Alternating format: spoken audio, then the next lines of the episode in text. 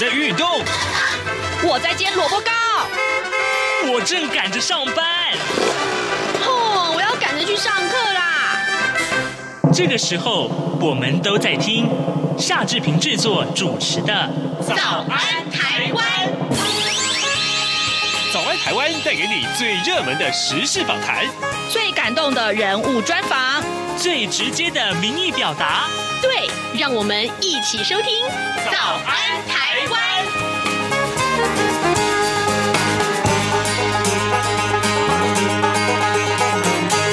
早安台湾，我是夏志平，今天是二零二一年的。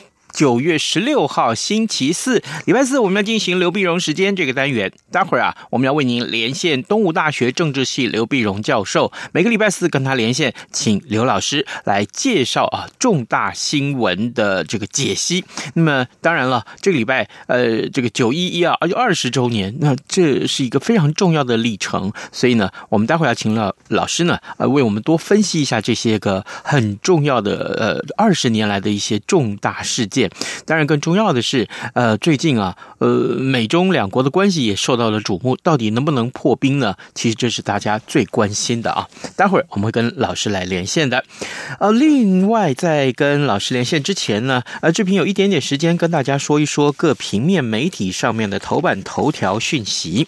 今天呢，联合报和中国时报同样都把这样的一个讯息放在头版头条，那也就是莫德纳疫苗和高端疫苗两个可能要。混打，那么呃混这样的事情其实是惹出了争议啊。下个礼拜啊，最快下个礼拜可能会启动临床试验。呃，台北市长柯文哲他具有医学背景，他说呢，这已经超出了医学理解了。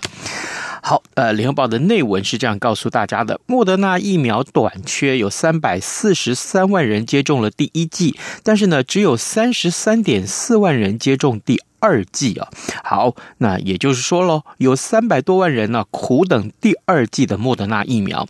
台大医院人体试验伦理委员会在十四号审核通过了莫德纳疫苗混打高端疫苗的临床试验。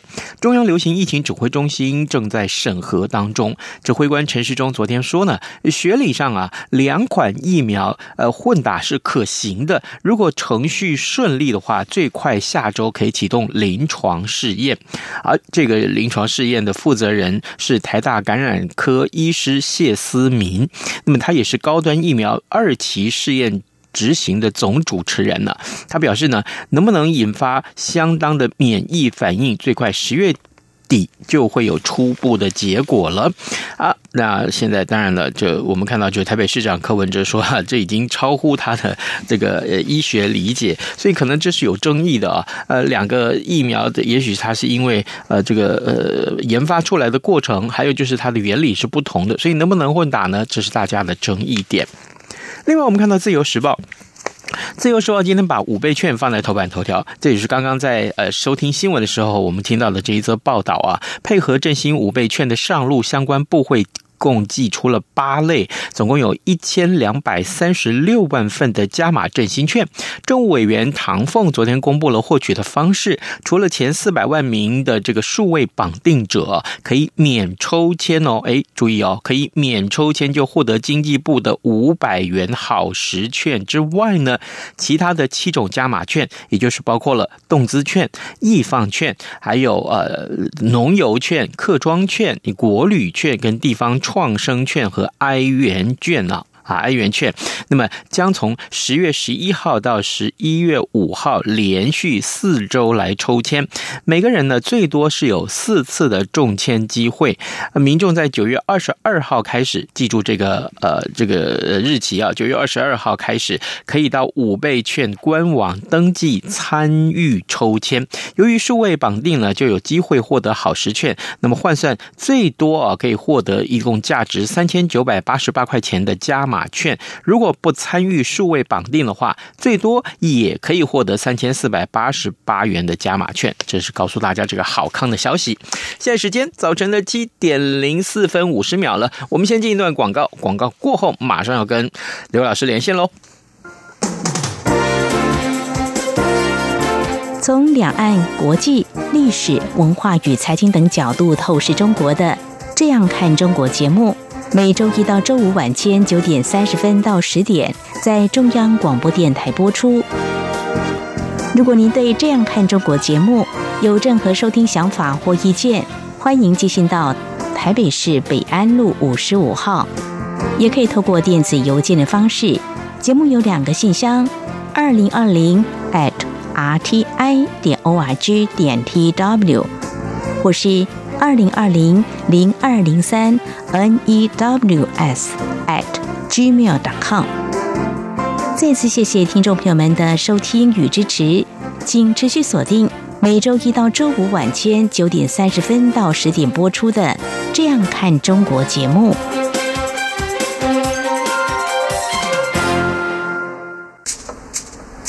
早安，台湾。正吃着什么样的早餐？吐司加火腿蛋，咬一口，然后收听中央广播电台。早安，台湾，刘碧荣时间。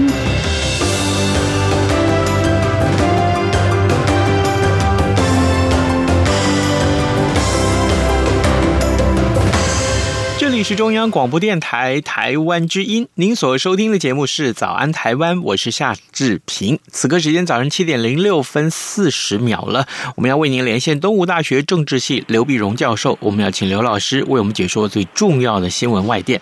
老师您早，早，各位听众朋友大家早，谢谢老师一早跟我们的连线。老师，来，我们首先把焦点就看在九一一恐攻二十周年，哎，二十年好快，我还记得那个时候那一天九一一的二十。年年前的这一天，我还在行政院跑新闻。那天晚上有一个行政院的记者会，结果呢，对不起，结果啊，这个就看到这个呃，突然啊，这个帝国大厦，呃，美国的这个大厦就被被飞机穿过，然后整个这样崩跌下来，这个非常印象非常深刻。二十年来啊，真的是，呃，美国也展开了很多这个纪念活动，就在这个二十周年的时候。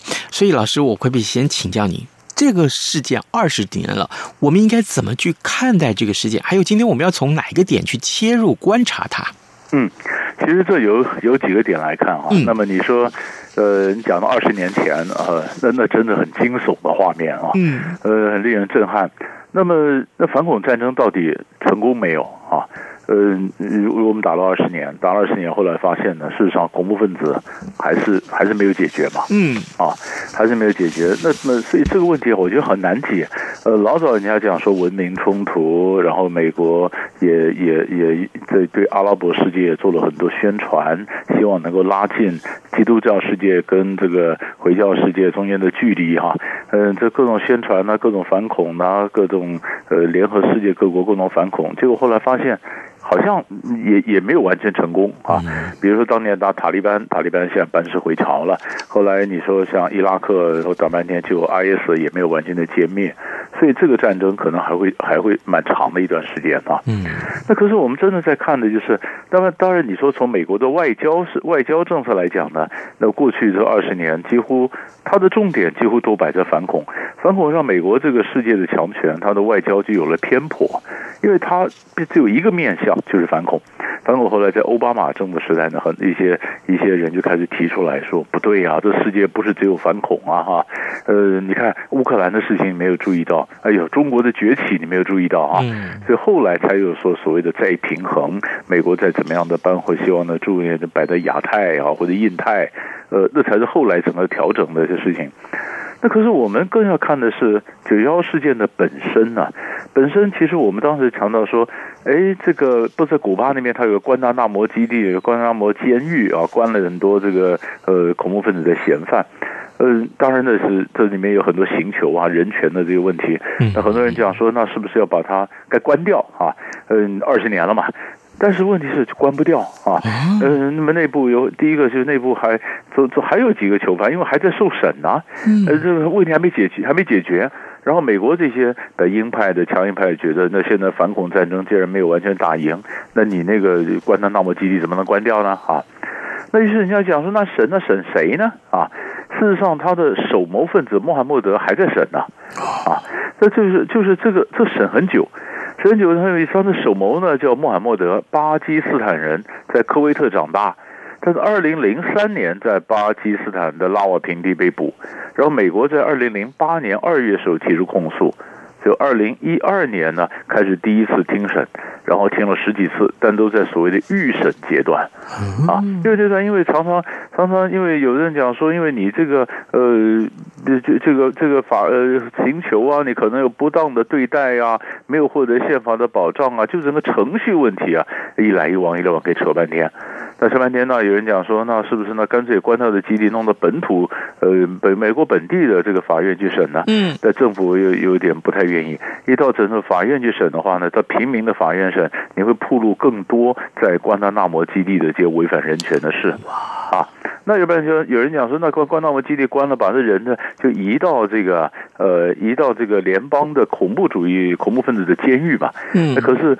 呃，这个被告这边的律师也不愿意，他说那边可能对待遇很惨，所以他们也不愿意，他们总是希望就拖嘛，嗯，所以大家总有个理由就不回到本土一审，拖拖拖拖半天呢，所以你看，他是拖拖了以后又碰到 COVID nineteen，又中间又中断了十七个月，所以在最近的审是几号呢？是九月七号，礼拜二的时候啊，五名被告才出庭，他们再再审，那个二十年了，首谋分子还在审呢，但没没完。那还有一个问题还没解决呢，那就是九幺幺的这个调查报告。调查报告呢，嗯，拜登在九月三号的时候签署行政命令，是六个月之内你也就就要解密啊。那调查报告呢，其中呢有二十八页，一直在美国政府的保护之下、保密之下啊，不能不能公开。二零零六年，二二零一六年七月十六号的时候呢，美国国会公布了二十八页的大部分内容，嗯，但是其中一百七十四个地方仍然是涂黑的啊啊！那现在就说不行啊，那你现在要公布啊？好了，现在就公布，公布就看什么呢？为什么涂黑呢？人家就怀疑它里面是不是沙乌地阿拉伯是不是跟这些有关系啊？因为我们在讲说盖达组织里面好多的都是阿拉伯沙乌地人呐，啊，或者也门出身的沙乌地籍的恐怖。分子宾拉登就这样嘛，那因为沙乌地王室呢，他们信仰的是逊尼教派里面的瓦哈比教派，啊，就瓦哈比这一支，而恐怖分子里面很多都是信奉瓦哈比这一支啊。那所以美国当时就是要求说，哎，第一个，你们沙乌地王室是不是你们有时候嗯有一些有意或无意的，你的慈善的基金捐出去，然后辗转辗转辗转就会到恐怖分子手里，不能说沙乌地王室支持恐怖分子，但是总有一些间接的关系啊，啊，然后沙乌地王这边压力就很大。然后第二就是说，那你沙乌地，你你你若是你如果是瓦哈比教派，那你要站出来解解释啊，说，哎，你们这些恐怖分子误读了瓦哈比的教义。啊，呃，我导正你们对瓦哈比教义的一个错误的见解。嗯，呃，那我也也没出来。这对沙乌地来讲，不管是公关来讲，或者美沙关系，影响很大。好了，现在就是说，假如六个月之后公布，假如这里面呃是影响的美这个美沙关系的话。那么沙乌地跟这个跟这个美美国之间的这个问题，本来还有一个问题，就是二零一八年的时候，他不是一个异议分子叫哈绍吉，在土耳其的沙乌地领事馆里面被杀掉了。对，被杀掉了，那个事情，川普就是轻，就是高高举起，轻轻放下。拜登上来说不行，这人权问题就要查个水落石出啊。好了，这两个问题都可能影响到美沙关系，对不对？嗯。那所以沙乌地就要想说，那我要预先。预先预先想办法，就是自求多福嘛。那么，所以沙乌地本来以前他是制裁这个卡达，呃，那这个美国在卡达有基地，美国跟卡达关系不错，所以沙乌地后来就跟卡达关系改善，想用这方法缓和一下跟美国之间的紧张啊。然后你发现美国可能要跟伊朗，伊朗的这个呃一重回伊核协议，那沙乌地也开始跟伊朗有一点接触，嗯，就是我预先做一点可能发生状况的一个安全网，我要先布局啊。好，那现在结论就是，等这个公布以后，如果美沙关系真的影响整个中东的整个的局势，当然会有一些变化，权力关系有一些变化，所以，所以这个也是一个一个一个我们可以值得观察的。嗯哼，哎，那阿富汗呢？就我们看到原来的原体在阿富汗呢、啊，是，这下就是阿富汗，那就是说，那就那就讲，那阿富汗阿富汗问题上，现在现在比较糟糕，就是。阿富汗里面呢，嗯就传出很多内斗的消息。嗯，那个因为阿富汗的话，上个礼拜他的不过他的这个这个这个临时政府也公布了，但是沙沙乌地呃在在阿富汗的讲说他们不会呃没有什么要进行选举了哈，在现在的临时政府，那临时政府公布的这情形跟我们想的又不太一样啊。跟原来就就是你看他这他阿阿这个阿富汗里面的塔利班里面比较凶的叫哈嘎尼，哈嘎尼这个网络啊这个组织很凶，他们后来拿下是内政部长。啊，好像拿那个部长。嗯、那么欧马尔就是他的领导人的死掉了嘛，他儿子雅各布那拿到的是国防部长。嗯，就就两支了，一支管警察，一支管军人呐。是。那我们讲的温和温和派呢？温和派就是总理啊、副总理啊，不是有很大的权力啊。那么那么本来就外面看的是巴达拉尔这个这个这个巴呃这个这个几个温和派，就后来也有传言说温和派跟这个激进派有内讧。啊，内讧当然他们搞完讲没有没有没有，但有有内讧。那内讧呢？所以国际上当然讲说，所以中国大陆呢当然说，哎呀，我们要跟塔利班要对话，呼吁美国你要解冻塔利班的海外资产，不然阿富汗的这个活不下去了吧？哈，没有钱呐，没什么。那么阿富汗也主动表示说，我我要加入中国“一带一路”啊。可是到目前为止，还没有人承认塔利班政府啊。啊，那中国大陆他也非常非常的谨慎，也非常谨慎，就是。这是帝国坟场啊！你里面你跟这个东伊运的关系老是搞不清楚，那我怎么可能那么快承认你呢？那塔利班解释说：“哎呀，东伊运的分子都已经回国了，没有了，没有了。”其实也没有人也也没有人相信啊。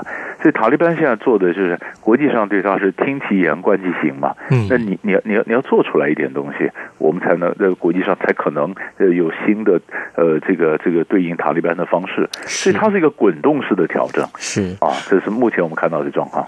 老师。这有关于其实塔利班啊，呃，在女权的这个嗯呃议题的上面，其实是受到全球很多很多呃这个看新闻的各界啦都关切这个话题。可问题是，这是不是面临到一个一个冲突啊？就是回教徒回回教世界，或是单就塔利班而言，他们对女性的这个呃尊重与否啊，其实就是呃原来他们呃依然是我行我素，我们可以这样。看待的话，那么呃，可是好像大家对他的期盼又跟他原来的价值观是相冲突的，这恐怕会是对塔利班来讲很大的一个难处吧？是，所以他必须要必须要调整。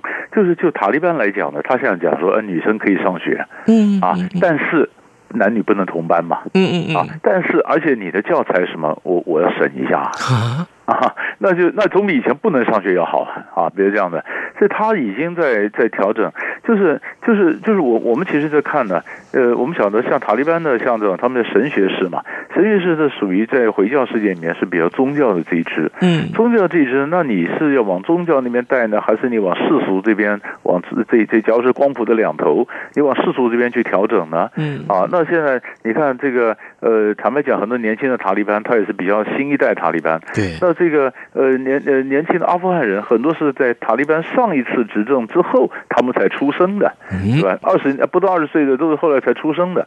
那这个情况下，这就都是属于二点零版了。二点零版，那所以就有很多就应该有调整的空间。但是怎么调？就是你刚刚讲的，他他会调，但不会调太快。你看在公布的政府里面，大家也都盯着看呐、啊。你一个女性的部长都没有，你连象征意义的装点门面的都不给。嗯，好，呃，所所以这表示强硬派还是还是很穷很凶。但是那当然他是开始了。也许我们刚才讲说，塔利班刚上来的第一届政府，那后面呢？啊，但是你说再回到我们美 美国蛮反恐的话，那反了二十年，嗯、呃，结果是在原地踏步。啊，要不，就是，人家就开玩笑说，你花了二十年的时间把一个政府推下来，然后再把它摆回去，不是不是 就是这样的嘛？所以这是美国外交政策就是很矛盾的，有点很无奈的一个地方。真的，真的，这这事情肯定啊，这个对很多人来讲，可能是一辈子的痛啊。嗯、各位听众，今天早上志平为您连线访问东吴大学政治系刘碧荣教授，我们请刘老师先为大家从呃九幺幺恐攻二十周年的这个角度切入，看一看啊，目前到。底恐攻这二十年，呃呃，反恐的这二十年，我我我，美国到底做了些什么？还有得到了哪些个成就？老师，另外一个焦点就是，呃，最近啊，美国总统拜登啊、跟呃中国的领导人习近平两个人通话，呃，电话上聊了些什么？我想这是大家最关注的啊。呃，也正好今天呃呃媒体上面的头版也关注这消息。不过我们先请老师看一看，呃，两个人通话谈了什么内容，然后对于美中关系解冻有没有帮助呢？是。那么这这当然是美国主动要打电话，嗯，美国主动打电话去，那么当然就是中国大陆就习近平就是啊应美国的呃就就美国要求嘛，那我就接电话。这样呢，在整个谈的当然说是七个月来首度的两国元首的对话，嗯，那时间长达九十分钟啊，呃，当然你还要扣掉翻译了哈，呃，对吧？但是你就九十分钟，九十分钟呢，双方这个讨论的这个呃东西呢，就就美国这方面所讲的，就是他讨论的双方价。价值一致和分歧的领域，啊，就有价值一致的，有分歧的。那当然谈的问题很多了，包括聚焦的经济问题啦、气候变迁啦、呃，疫情啦，哈。那么，那主要就是白宫方面的声明，就是那么讨论两国皆有责任确保竞争不会陷入冲突。嗯，啊，那当然，中国大陆也讲说，美国你对对你对你对我的政策，习近平讲的必须要导正嘛，呃，不能这样子，呃，不能不能老是这样子，这个呃，到处就是围攻我，而且在强调一中，美国也强调说重申一中的政策嘛，啊，呃，这个这个这个红线他是不会踩的啊。但是，一般媒体报道就是说，其实拜登很想是要跟习近平要能够在 G 团体的时候能举行峰会啊，啊，呃，这两个人能够见面，但是中国大陆就没有没有没有。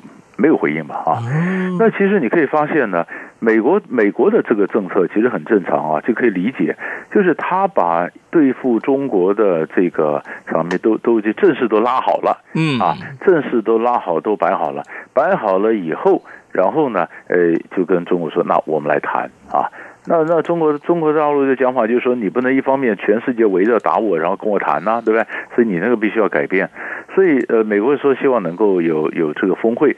那习近平呢？其实我觉得大陆做的方法就是，呃，多边的我都参加，包括视讯的，我该给面子就给面子。但是峰会呢，呃，还没有到时候，所以也就没没没有没有答应。但是一般来讲，总是可以看到一件事情，就是中美双方呢，也都希望在他们的双方关系里面，就就是我们讲的护栏呢，有一个护栏的，不要能够失控。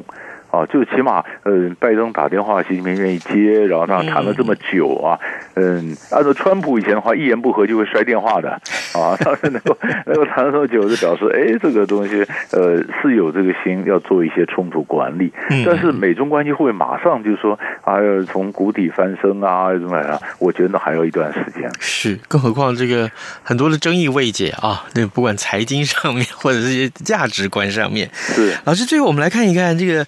菲律宾啊，当然，菲律宾这个一讲到菲律宾，大家会想到他总统杜特地。那现在杜特地要下台了啊，结束任期了啊，应该这么说。可是他不能再选啊，但现在他要选副总统。我那天看到这个消息的时候，我都吓一跳。为什么选副总统啊？他这个这个菲律宾的觉得太有趣了啊。首先，首先我们晓得这个现在是强人。帮到啊！你看，不管是普京也好，习近平也好，你说大的国家哈，俄国是中国，那小那中下次一级的中等的国家，比如说菲律宾了、土耳其了哈，呃，这些强人都不想下来啊。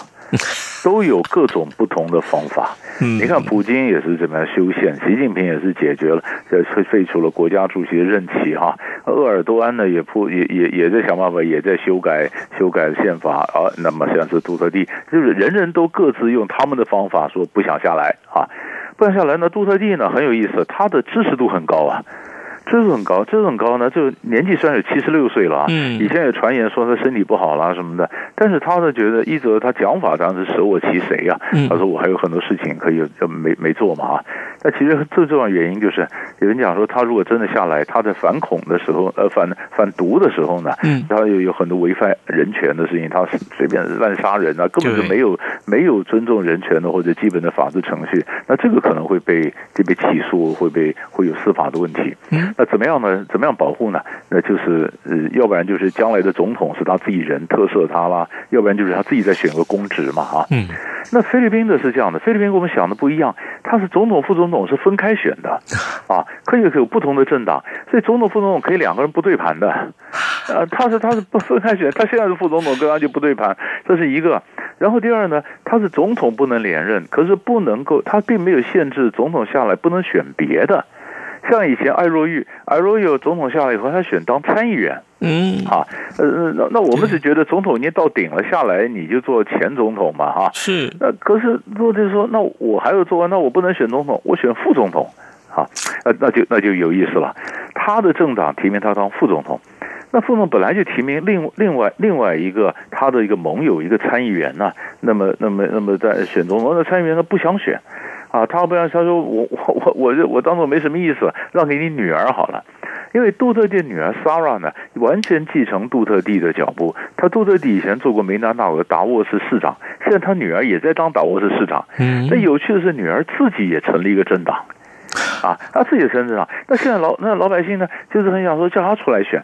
那他妈杜特地和他的女儿都说不会了。杜特地说，我的女儿出来选的话，那我出来选副总统，那总统副总统都是同一家人，都叫杜特地杜特地，那不是很奇怪吗？啊，嗯、呃，那那可是那菲律宾人说，哇，那天哪，这是菲律宾又回到一个 dynasty，又回到一个朝代啊。以前你看，你看那个克拉荣，克拉荣就是 Mrs. Aquino 艾奎诺夫人，然后他的儿子艾奎诺也当总统，那不是一个朝代嘛？啊，那你杜特地家族是不是也当朝代？而且女儿当总统，父儿子呃爸爸当副总统，这个太绝了嘛！呃，可是可是你说不定是这样发展。目前他们都说他女儿是不选。哦，那女儿说不选，那不选，那到底选不选？那老百姓还是拱他出来选啊，因为你支持度这么高，你出来选啊。他女儿也蛮特立独行的。现在就看了，那其实杜特地，如果你看这样强势的人当总统，呃，当了副总统，我问你，谁当总统是可能玩真的呢？那还不是在在你前总统的影子底下？那你不如做他还外面的盟友来的好看。你去做一个总统，然后受制于副总统，所以那个那个那个那个他他的那个盟友啊，嗯，那个那就就不选嘛，啊。就不选 不选，所以所以他的不选的 Crystal 这个那个吴那个参议员就不选，所以这就很有意思了。所以所以现在不晓得副总统决定了，那谁到底选总统？那明年菲律宾就要选，那他的政局会什么？其实也蛮值得我们来观察的。如果说真的是杜特地的女儿选总统，而且想让他选上了啊，杜特地来选呃这个副总统也让他选上了，那请问是爸爸要听女儿的话，还是女儿要听爸爸的话？对，按照杜特地的想法，就是说我当副总统，虽然我不是发号命令的人呐、但是我可以做事啊，啊，就是总统发号命令，副总统可以执行。不过这时候太绝了，但这里面有很多变数了，因为他七十六岁了。对对，对。但是你晓得，美国拜登 他七十几岁都可以当总统，所以拜登上来，所以所以这老人政治嘛，一方面你看世代交替，一方面这些老人都不走，每个老人都觉得自己还依然生龙活虎啊。嗯嗯。嗯，所以每个七十几岁不到八十岁的都说我还有机会再搏一次啊。嗯，所以所以拜登七十七岁可以搏的话，那你杜特地七十六岁我们不能搏一次，所以所以这个如果说妇妇女一个总一个副总统一个总统，那这个历史这上国际政治上那也是一个首创的一个例子，那是太有趣了。送他一句中国的古话好了，廉颇老矣啊，尚能饭否啊？是啊是啊，其实本来克林顿家族，你看美国也是有有的布希家族轮流当总统，对，那如果希拉蕊当选的话，变成夫妻轮。轮流当总统，就是整个家族。你说民主时代还有很多的朝代出现，是。那如果如果这个菲律宾这个朝代，那那真是过去没看过，那个太有趣了。好的，好，我们今天非常谢谢东吴大学政治系刘碧荣老师跟我们的分享，老师谢谢您，谢谢谢谢谢谢。早安，台湾，你正吃着什么样的早餐？吐司加火腿蛋，咬一口，然后收听中央广播电台。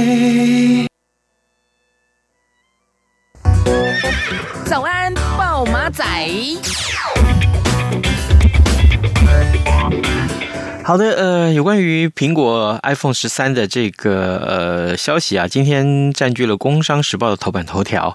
呃，台币强势啊，苹果也有诚意啦，所以台湾的定价比去年的 iPhone 十二还要再便宜一点，所以呢，恐怕会掀起一阵换机潮，这是今天大家最关注的话题啊。昨天的脸书直播也受到很大很多很多的这个听众的收听，不过呢，有听众反映说，呃，这个什么，呃，我们的这个。呃，声音的效果有点问题，所以呢，好，我们也会赶快为您剪检视一下到底出了什么样的问题，我们赶快来改进啊。呃，今天早安台湾节目也呃时间快要到了，所以呢，志平在节目的最后仍然是提醒大家，可以上到中央广播电台的官网为早安台湾节目按个赞，同时呢，也上到脸书呃早安台湾的粉丝页面来为我们按个赞。好，呃，这个可以的话就呃来订阅每天的早安台湾，为您直播到家。谢谢您，谢谢您的收听，咱们明天再会喽。这样能让你醒一醒，反正过了十二点，好多一样被丢弃。